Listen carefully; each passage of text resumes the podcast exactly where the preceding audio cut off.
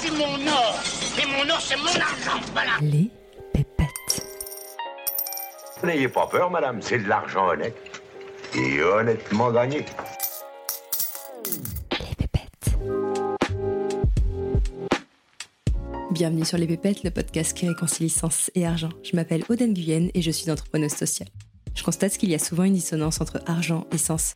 Comme si ça sonnait faux de générer de l'argent en exerçant une activité qui nous passionne et en ayant un impact positif sur la société. J'ai donc décidé de prendre le micro pour donner la parole à celles et ceux qui maîtrisent le sujet et qui peuvent nous offrir un nouvel éclairage sur l'argent et sur le sens qu'on lui donne.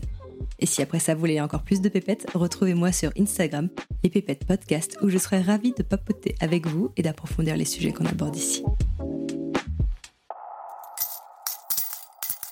C'est vrai qu'on a du mal à associer l'argent et euh, certaines vertus. C'est vrai que c'est moi c'est le défi que je me suis euh, que je me suis lancé il y a, quand j'ai quand j'ai démarré il y a trois ans en indépendante parce qu'on parce qu'il y a un imaginaire mais qui est vrai hein, d'ailleurs hein, où l'argent encore aujourd'hui finance une grande majorité d'activités destructrices.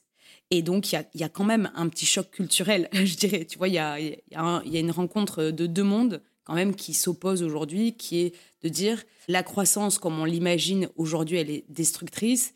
Et finalement, il faut imaginer peut-être pas une croissance, mais en tout cas une économie plutôt euh, régénérative, là où il y aura quand même des limites. Alors que le monde de la finance, c'est une finance qui n'a qui pas de limites.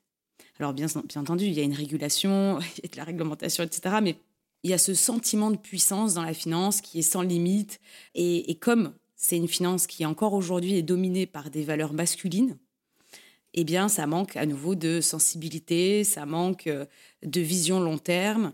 Euh, il y a encore beaucoup trop de spéculation et, euh, et on ne fait pas encore la connexion entre financer des activités pour l'intérêt commun, pour le bien commun, pour l'intérêt général, mais plutôt encore des activités qui donnent la priorité en fait à l'individu. Ça nécessite vraiment de, de, de shifter un peu sa philosophie et finalement, euh, ça, c'est pas une question d'argent, c'est une question plutôt de questionner ses valeurs euh, morales. Donc il y a un travail, je dirais, de, faire de conscientisation pour euh, tous les professionnels de la finance et presque de ramener euh, des choses qui viennent du cœur. et ça, tu le dis à des hommes, tu passes pour une hippie, tu vois.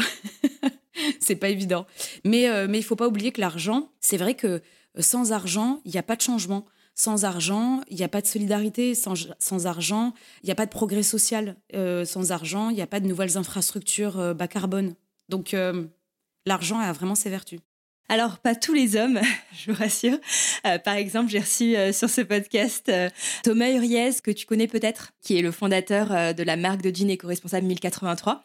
Et tu vois, lui, il me disait que gagner bah, toujours plus d'argent, accumuler de l'argent, ça ne l'intéresse pas et il ne veut pas que ça l'intéresse.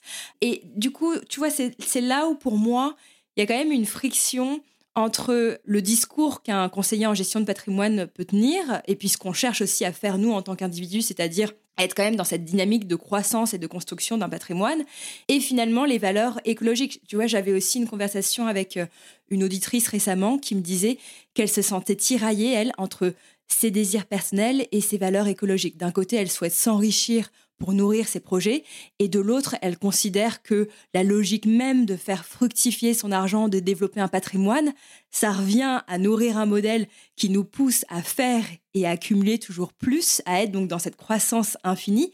C'est cette logique même qui conduit euh, à notre perte et qui nuit à la planète. Je ne sais pas comment répondre encore à ce genre de remarques, c'est pour ça que je suis curieuse d'avoir ton regard là-dessus. Oui, alors en fait, tu sais, euh, moi ce que j'explique à, mes clients, et particulièrement à mes clientes, parce que j'ai une, clientèle qui est très féminine, c'est que c'est important de s'enrichir, c'est important pour euh, nourrir son sentiment de sécurité, c'est important pour, euh, comme tu le disais, réaliser des projets de vie, c'est important pour assurer son indépendance financière, son autonomie. Mais là encore, il peut y avoir des limites parce que, tu sais, il y a, plein d'études qui parlent de la rémunération du bonheur. Il y a à un moment donné un certain seuil, l'argent n'apporte plus de bonheur. C'est-à-dire qu'en gagner plus ne te rendra pas plus heureux. Il faut juste trouver un équilibre entre je me sens en sécurité, je me sens épanouie. Je réalise des projets qui me font du bien, sans tomber, si tu veux, dans la folie des grandeurs et à vouloir à tout prix être euh, multimillionnaire. Moi, j'ai beaucoup de clients qui, qui veulent développer leur patrimoine, mais qui ne cherchent pas non plus à, à, avoir 15 euh, millions de patrimoine. C'est ridicule, en plus, s'enrichir pour s'enrichir, ça, ça n'apporte vraiment aucune satisfaction. En revanche, s'enrichir pour se dire, je me mets à l'abri, je mets à l'abri ma famille, et en plus de ça, avec cet argent, je peux aider d'autres personnes, je peux financer euh, des activités qui ont du sens, euh, qui font du bien à la planète. Là, oui. Mais euh, c'est là encore où il faut vraiment questionner son rapport à l'argent. Et comme on le disait tout à l'heure, peut-être repenser la réussite sociale. Peut-être que la réussite sociale, c'est pas pas s'acheter une grosse voiture. Peut-être que la réussite sociale, c'est être à vélo et avoir le plaisir de se, de se sentir quand même mobile, de pouvoir faire des choses, mais aussi de se dire que euh, on ne détruit pas la planète. C'est peut-être ça la réussite euh, sociale, c'est de se dire je gagne 4000 euh, euros par mois, j'arrive à payer toutes mes charges, je me sens en sécurité, j'offre des vacances à mes enfants, à mon, à mon mari, et je pars du coup en train en vacances. En fait, la question derrière tout ça, c'est peut-on vraiment créer de la valeur économique sans que ça se fasse au détriment de la planète?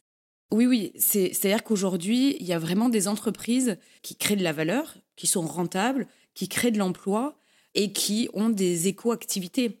Alors, par contre, il ne faut pas tomber dans le leurre que euh, atteindra euh, totalement la neutralité carbone, c'est-à-dire que l'activité humaine continuera à générer quand même des effets sur, euh, sur notre environnement.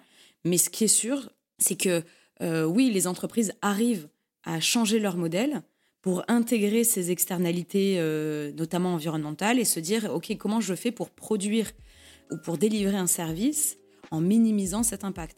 Et heureusement, il y a des choses très réjouissantes, il y a des entrepreneurs très innovants qui arrivent à repenser ce modèle-là et donc euh, voilà, à avoir, euh, avoir un chiffre d'affaires euh, élevé et à embaucher des gens. Donc, et c'est là d'ailleurs, c'est sur ces, sur ces boîtes-là qu'il faut mettre la lumière. Malheureusement, encore aujourd'hui et à court terme, les grands gagnants de l'économie, c'est les pollueurs. J'espère qu'à un moment donné, on va atteindre un point d'inflexion et que de plus en plus, les grands gagnants euh, à moyen terme seront les, les entreprises et les entrepreneurs les plus éthiques et les plus vertueux. Il faut, il le faut en tout cas.